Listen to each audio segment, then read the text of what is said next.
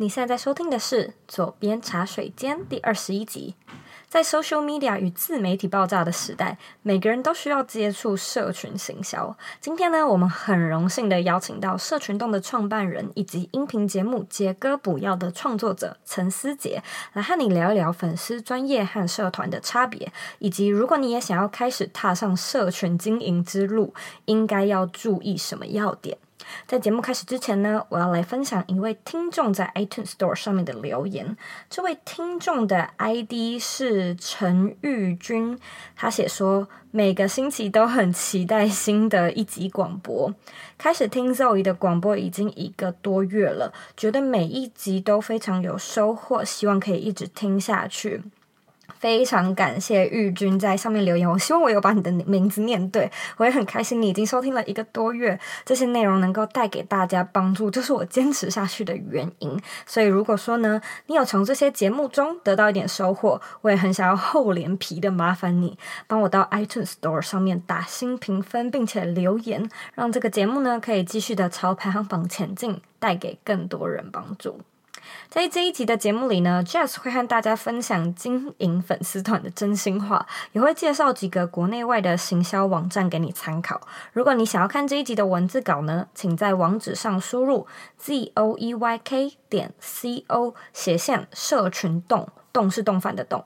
准备好了吗？让我们一起欢迎今天的来宾 Jess 陈思杰。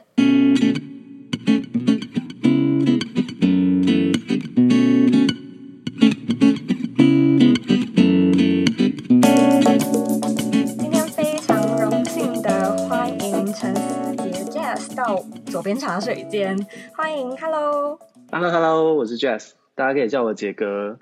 哎，对了，你想要我在节目里面称你杰哥，还是叫 Jess？你喜欢哪？Jess 也可以，Jess 也可以。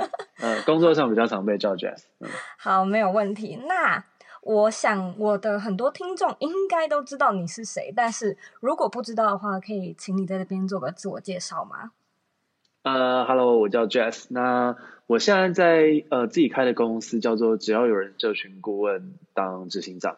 那同时我也是可能比较多人知道，是我开了一个呃 Facebook 的行销的社团，叫做社群丼，然后讨论各种跟社群行销相关的一些事情。那这社团现在目前有大概两万五千人左右，都是跟我一样在业界啊，或者是对行销有兴趣的人。所以这也是一个呃，我觉得蛮好的一个讨论的园地，这样子。那我们今天的主题呢，当然就是围绕在你的专业的部分。我们先来聊聊，呃，脸书的粉丝专业和社团这两者，你觉得他们的性质的差异在哪里呢？呃，我觉得蛮蛮不一样的。最主要应该是，呃，粉丝专业，我觉得还是比较像是单向的一个沟通的工具。就是品牌或者是媒体或者是 anyway 的呃 KOL 站在一定的高度对着他的受众讲话，因为可能大家觉得说，哎，那可能粉丝跟粉丝之间还是可以透过，比方说在留言串里面讨论啊或怎么样的，但能够发内容的其实是这个粉丝专业的拥有者，所以它跟社团就会有一个很大的不同点，在于社团的内容其实也是可以由使用者来发的。所以使用者不在某种程度上是站在跟你平行的一个呃同样的高度，就他们也有这样的发言权。所以社团我觉得比较像是一个双向双向互动的一个生态系，而粉丝专业还是比较算是呃就站在一定的高度对着下面的使用者讲话的一个地方。但说真的，其实我觉得其实没有什么好或不好，而是就性质上的不同而已。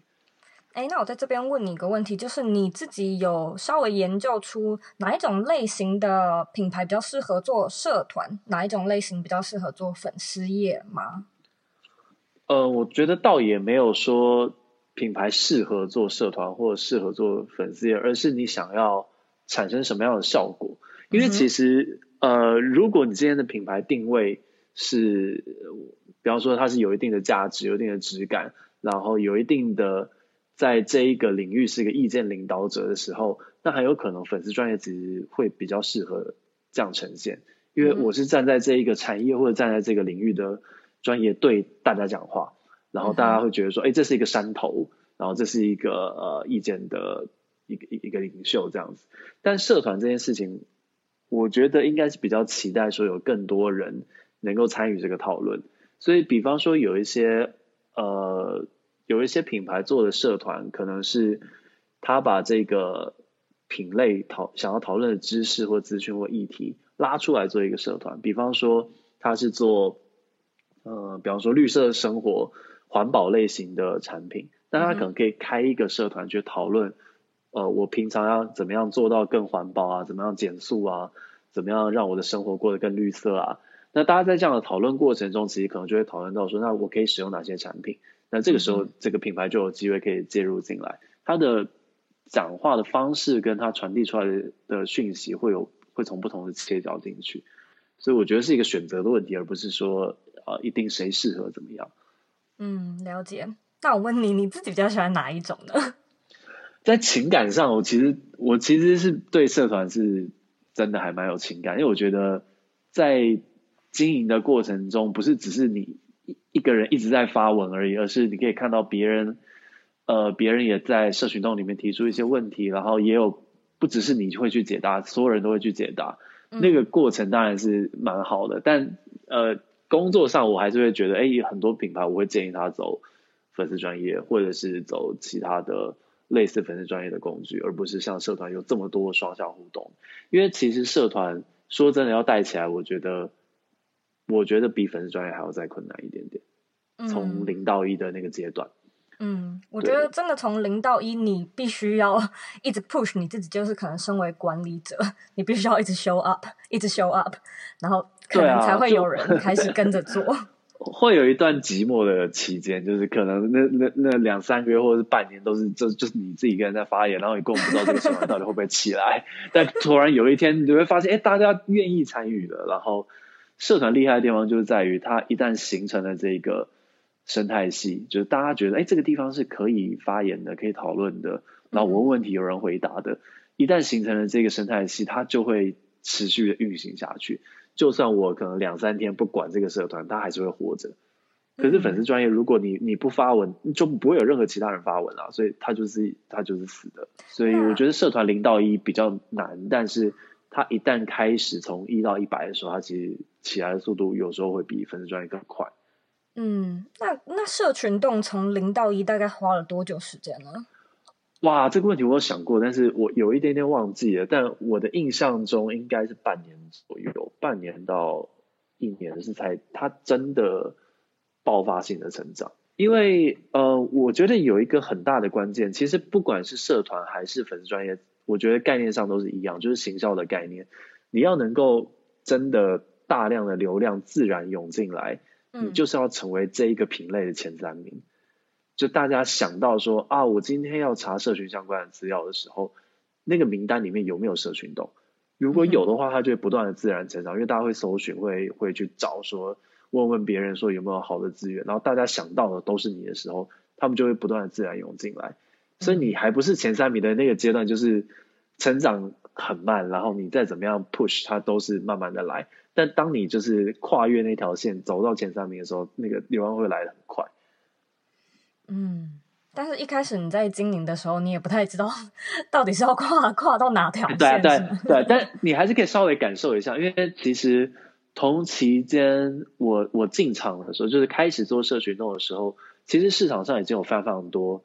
呃，数位行销或者是小编或者是广告的讨论的社团了。嗯，那但是大家的规模大概都落在来呃两三千人左右。嗯，是呃是一个就中型规模的社团，所以你要做的话，就是要要要一定要超越这个数字，然后在社群这个品类，你可能是比较少的。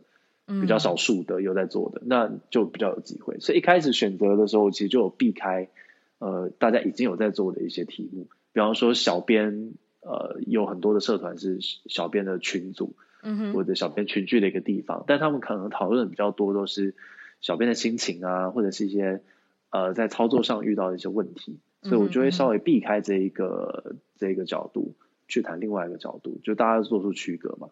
嗯，那那社群洞从开始到现在有多久了？呃，印象中应该是三年左右吧，应该是一五年的时候。哦，有这么久了？嗯、对，其实蛮久，就是前期是没有人知道我们的。大家看到都是可能后期已经两两万多人的时候，大家觉得啊，社群动社群动，我知道，但是就是前期根本不会有人知道我。然后里面人大部分都是我我我业界的朋友，然后把他们拉进去这样子，对啊，所以其实也是经过一段就是苦苦苦的成长的阶段这样子。那你觉得就是跳过一的那个事件是有发生什么事件吗？就例如说，我知道你们可能是有在好好上面有课程，或者是就那个突然之间是不是有发生什么事情，还是就只是慢慢的？没有，其实是慢慢的，但是就是速率有变快。嗯，因为我觉得操作模式比较不一样嘛，就是社群动基本上你有申请，他我就一定会让你进来。所以它人数成长本来就会比较快一点点，因为我没有什么审核啊，没有什么筛选。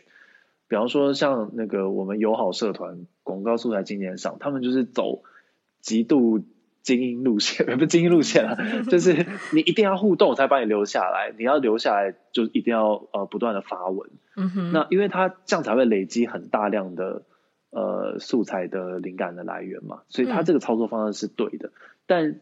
也因此，它的人数就会不断的维持在两千多人左右，因为它要让里面的每一个人都是很热烈的去参与讨论的。但社群中绝对有，我觉得可能八九十趴人是潜水，嗯，就大家看呃少数的十趴到二十趴的人的讨论，但他们也有收获有学习，嗯，可是因此我就有机会能够成为就是人数相对比较多的那个呃，在这个业这个产业里面的前面的几个人这样子。了解了解，那我在这里要帮粉丝提问，就是我们社团里面有一个粉丝叫做 Vicky，他想要问杰哥说，你平常呢会看哪些平台的资料？然后你是怎么样在短时间内整理这些资料，快速的进行分析或者是调整？说真的，没有没有多快速，就是就是如果比方说以平常杰哥不要，我可能写一集，就真的从零开始下去写，我可能会花。一个半小时啊，听起来很快，可是其实这个题目可能我已经想过很多遍了。就是平常我可能看到某一件事情，或者是看到某一个案例的时候，我就会走在路上，我就会去想说这件事情到底是怎么怎么样运作的，然后它的背后的逻辑是什么。嗯，所以那个东西是平常的累积。然后如果是完全过去没有想过的题目，我要下去写的话，可能花四五个小时都有可能。嗯嗯，对，所以其实其实一点都不快，但是就是你平常如果你真的很有兴趣的话，你其实看到就会就会忍不住想要想嘛，就是你在电视上看到这个广告就觉得说，哎，这广告挺有意思的，但为什么挺有意思的？嗯，他到底想要传递的讯息是什么东西？所以我觉得是一个呃习习惯的养成吧。嗯，然后平常有没有在看一些呃媒体或是累积什么东西？我老实讲，我其实比较少去看别人已经。汇整好的东西，就比方说像社群动，它东西其实是汇整好的东西嘛。嗯、经过筛选之后，然后我们可能还加上一些自己的观点跟分析，嗯、去讲这一个案例。这个我反而比较少看别人整理的这样的东西，我比较喜欢去看，直接去看这个案例本身，或者直接去看，呃，比方说 Facebook 官方提供的，呃，他接下来要做什么样的改版，嗯、就是我们去看这些。呃，raw material，然后去想自己的想法是什么，然后把自己想法丢出来之后，看别人怎么样去呃 judge 你的你的想法。然后我觉得在，因为你你要先逼迫自己先思考。如果说我今天看很多呃厉害的人分析完的东西的时候，我就会觉得说他那么厉害，他讲的应该都是对的。Oh. 然后我觉得很习惯的想说，那这件事情应该就是这样子了。然后我就吸收这样的资讯。可是很有可能在你如果直接去看那个 raw material，你你自己可能会有你自己的一套想法，然后再去看别人的时候，你就会哎去想说，为什么他跟我不一样？为什么他比我多想了这个？为什么他比我少想了这个？这样子我觉得会比较有呃成长的自己的成长的空间，对吧？所以我觉得先不要去看太多的，就是第一时间不要先去看平台或者是网站整理的这个东西，先去多吸收一些 raw material 的资讯。这倒是一个蛮好的建议耶，因为我觉得可能现代人时间比较少，比较懒，比较喜欢看懒。哦，对对对 对，没错，这个是我觉得呃没有好或坏，但是我可以理解，就是大家为了要快速吸收更多的资讯，会需要这样。但人嘛，就是我不知道你有没有听过 T 字型人才，嗯哼，就是 T 字型就是有一有一个直的深入的领域，是比方说这是我的专业，嗯、然后这个这一个专业我要钻研的很深，但是 T 还有一个横横杠嘛。嗯，就是可能很多其他的领域我会想要多多了解一些些。我觉得那些其他领域你是可以呃尽可能快速吸收资讯，去看整理过、经验过的资讯。但如果有一项是你的专业，比方说你想要走行销的专业，或你想要走财务的专业，那个领域我觉得就是你必须要去花更多的心思，自己先咀嚼，自己去消化。对，嗯，那我再帮另外一个粉丝运主来问。嗯、呃，请问杰哥，你平常有 follow 哪一些行销的网站或者是 YouTube 频道吗？虽然你刚才说你喜欢看 raw material，那这些网站是哪一些呢？可能是各大媒体吗？还是？其实我还是会看啦，就是因为一方面也要验证自己的想法嘛，对，所以还是会看一些别人的整理。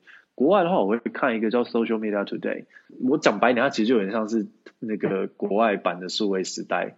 那种类型的，就是整理各种数位啊、科技啊、资讯啊相关的一些内容。那毕竟美国还是 social media 的的大宗嘛，Facebook、Google 都在那边，所以他们的资讯当然是会比较快一点点。然后很多台湾的其实相类似的网站也都是会翻译他们的这些东西进来。所以如果你可以看英文看得够快的话，其实我觉得直接看国外的网站，你资讯会比别人得到更早，所以你可以早一点做反应。嗯，那这个是呃资讯相关的媒体。另外，其实我有在杰克补药里面讲过，我会看一些案例的网站，像是 Motive，呃，这个是我从小也不从小，大学时代开始不断的看。那当然，他的案例其实都有加上一些他们的呃 comments 或者他们的一一些分析的见解。对，那我会觉得说。看当然是没有问题，因为他们都是前辈，然后他们也在这个领域很久，所以那个观点绝对是蛮精准的。但我觉得他一定有附那个案例的本身的影片啊，或者是原本这案例的连接啊等等的，一定要去看，不要只是看人家就是收敛过后的资讯。嗯，对，看也可以，但是去还是去回去看那个本身的广告在长什么样，然后去想想看你自己有没有想出这些东西，这个也是蛮重要。的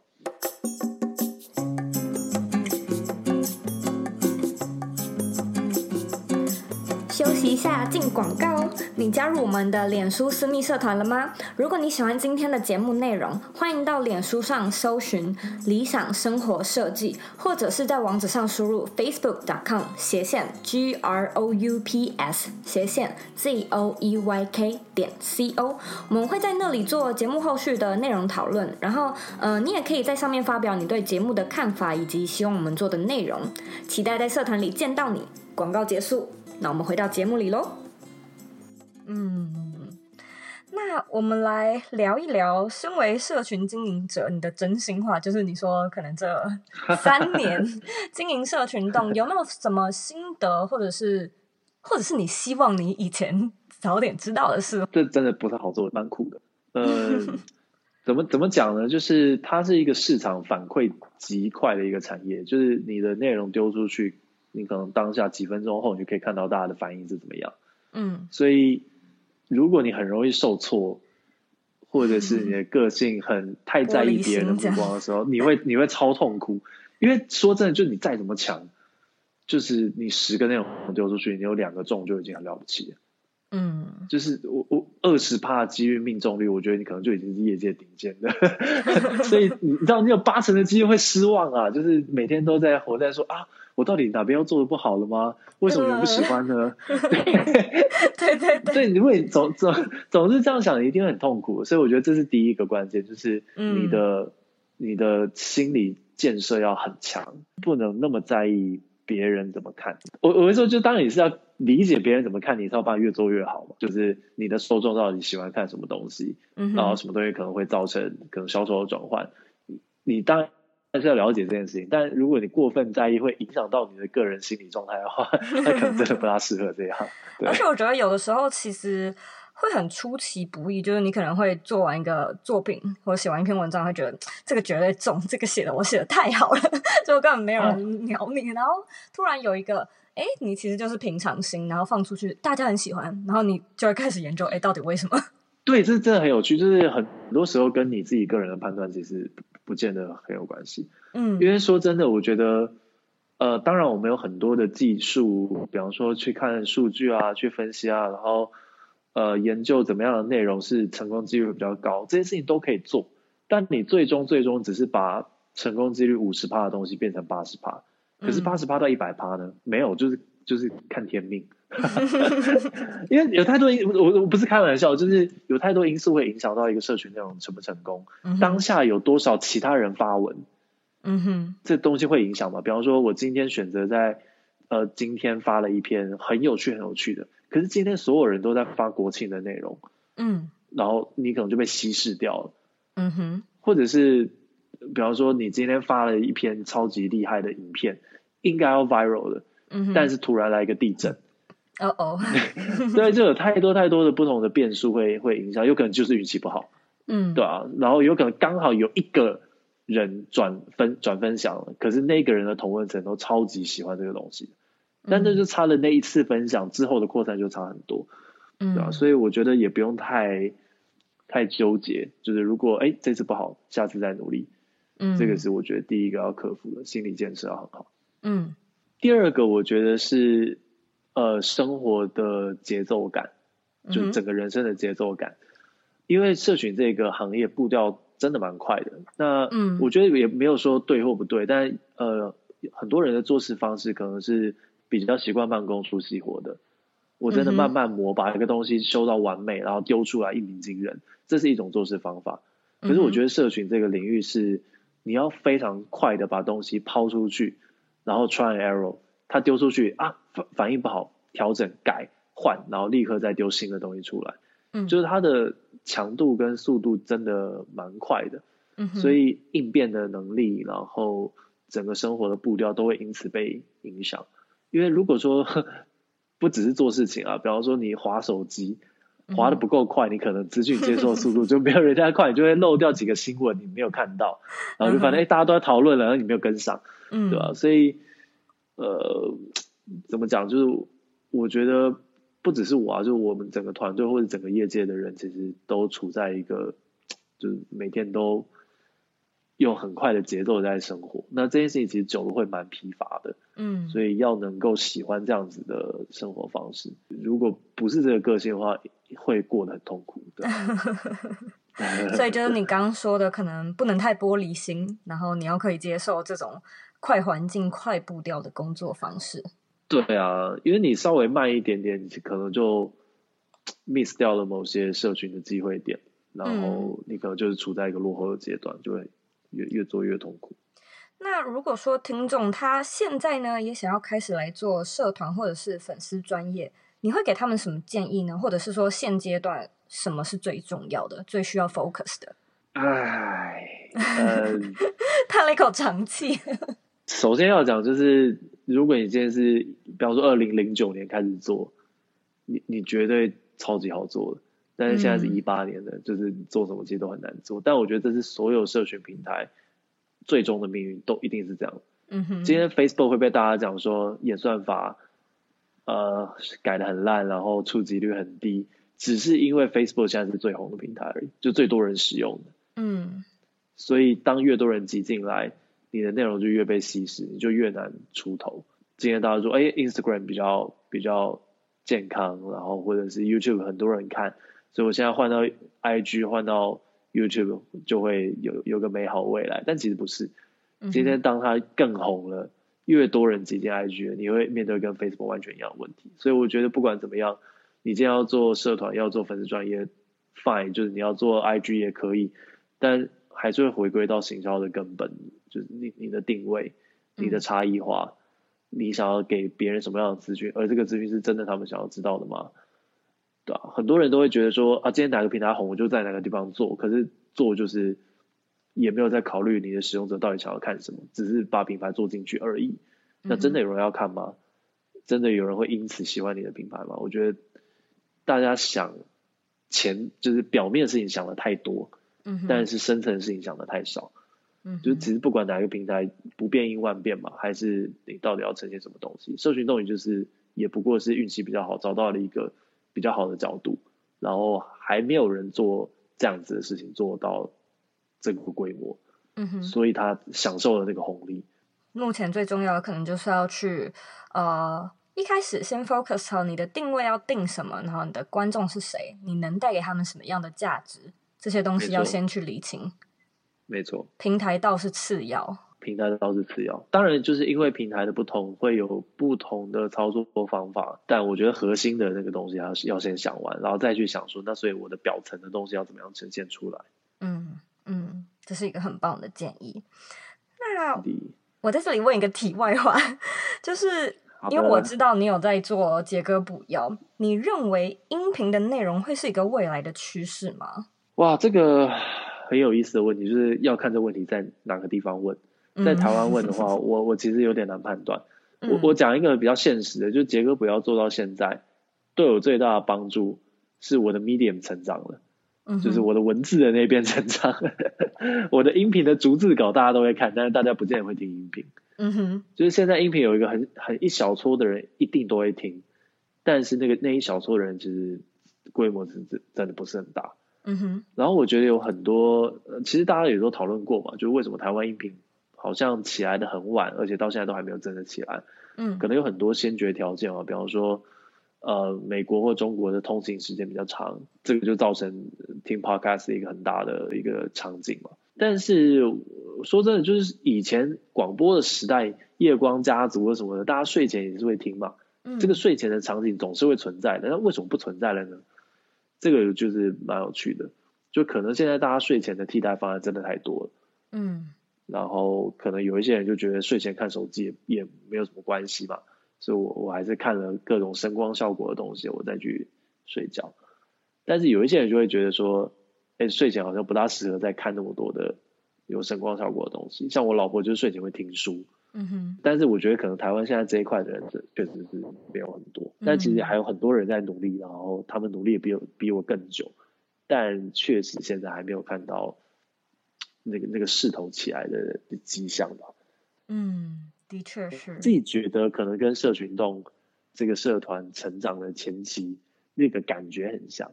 哦，真的吗？就是。比方说有一个人做，有十个人做，有一百个人做，可能都是一片死寂。就是前期的时候有那么多人发文，但都还是没有什么反应。嗯。但突然到一百零一个人做的时候，大家总会觉得说：“哎，怎么大家都在做？”然后人就涌进来了。对，所以可能就是要撑过那个孤寂的、不赚钱的。然后我现在录音频，哎，觉得没什么人听，但我还是录了。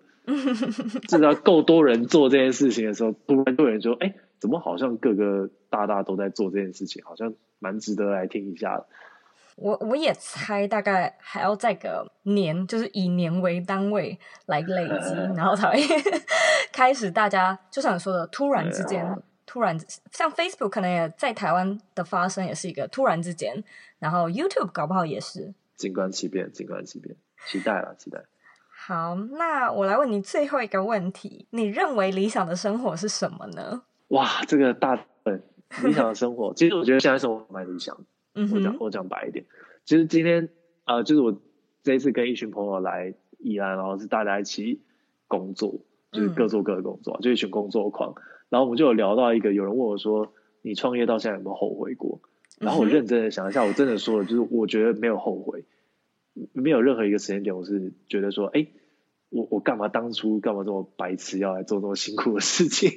因为我后来觉得说，能够把自己喜欢的事情变成工作，还真的蛮少人是这样子的。嗯，就算我可能身边的同温层都已经是拿社会资源拿比较多的人了，嗯，但还是有极高的比例是生活工作是痛苦的，生活是快乐的，所以我要用痛苦的钱去养我快乐的生活。绝大部分人都是这样子。嗯，然后我觉得理想的生活就是你今天做这整份工作，绝对有你让你不开心的时候，因为客户啊，因为压力啊，因为做不好啊，因为反馈数据不漂亮啊，你一定有灰心的时候嘛，这不可能永远都是开心的。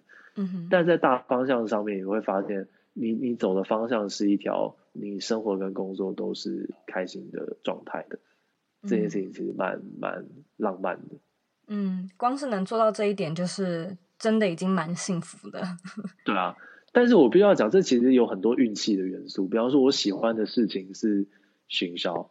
嗯，要是你我我哎，这不好说。但我不要说你喜欢的事情是锤球，那那可能你很难，就就是就是你要打到世界顶尖的锤球，你可能才真的就是很赚钱，对啊，所以这还是跟你喜欢的兴趣类别有一些关系啦。但嗯，我至少我觉得就是自己在自己的状态下，我觉得这就是我很理想的一个状态。嗯，那如果说大家对你的内容感兴趣的话，呃，应该要去哪里找你呢？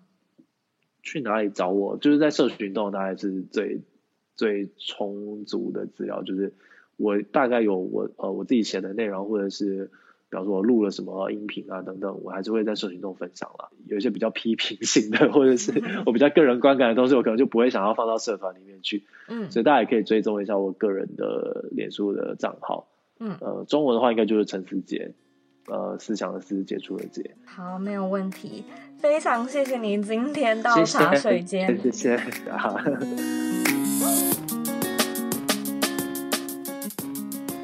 让我们来为今天的内容做个重点 recap。一、社团与粉丝专业的差别，前者呢是属于双向沟通的互动平台，那后者呢则是有权威或者是领导力的意见领袖宣布消息的地方。二，想要踏入社群行销之路，首先呢，你不能太玻璃心，你也要能够接受快步调节奏的生活。三，品牌核心呢，最重要的其实不是选择平台，而是你的定位、你的差异化、你的个人特色，还有你带给读者的价值。我今天非常开心能够邀请 Jess 到左边茶水间，而且我觉得杰哥的声音真的是非常的好听。但是呢，我个人最喜欢的就是。Jess 他很大方的分享社群动的历史，然后现在啊，其实每个人看到社群动都是他光鲜亮丽的一面，就是没有人知道社群之前死寂的感觉，也没有人知道这个社团呢，诶，其实已经经营了好一阵子才有现在的成绩。经营社团呢、除了要能够忍受上述刚刚所说到的快步调的生活节奏，也要维持团员的凝聚力，并且。坚持下去，这才是最重要的。他当然有他辛苦的地方，但是呢，也有很好玩的地方。无论你今天是在哪一个平台，其实都是一样的。你呢？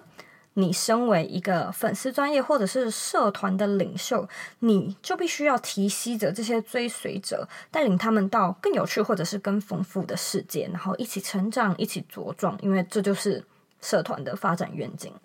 非常感谢你的收听，那希望这一集的内容呢，有带给你一些收获。如果说你有任何问题的话呢，欢迎回到我的网站或者是 Instagram 上面找我。我的网站网址呢和 Instagram 的账号一样是 z o e y k 点 c o。最后呢。我也知道你非常非常的忙碌，所以我真心的感谢你愿意花时间来收听左边茶水间。现在呢，请你用三十秒的时间，好好的思考一下，身为一个社群的经营者，你带给读者的价值是什么呢？把你的答案分享到这一集的广播原文吧。我们下次见喽。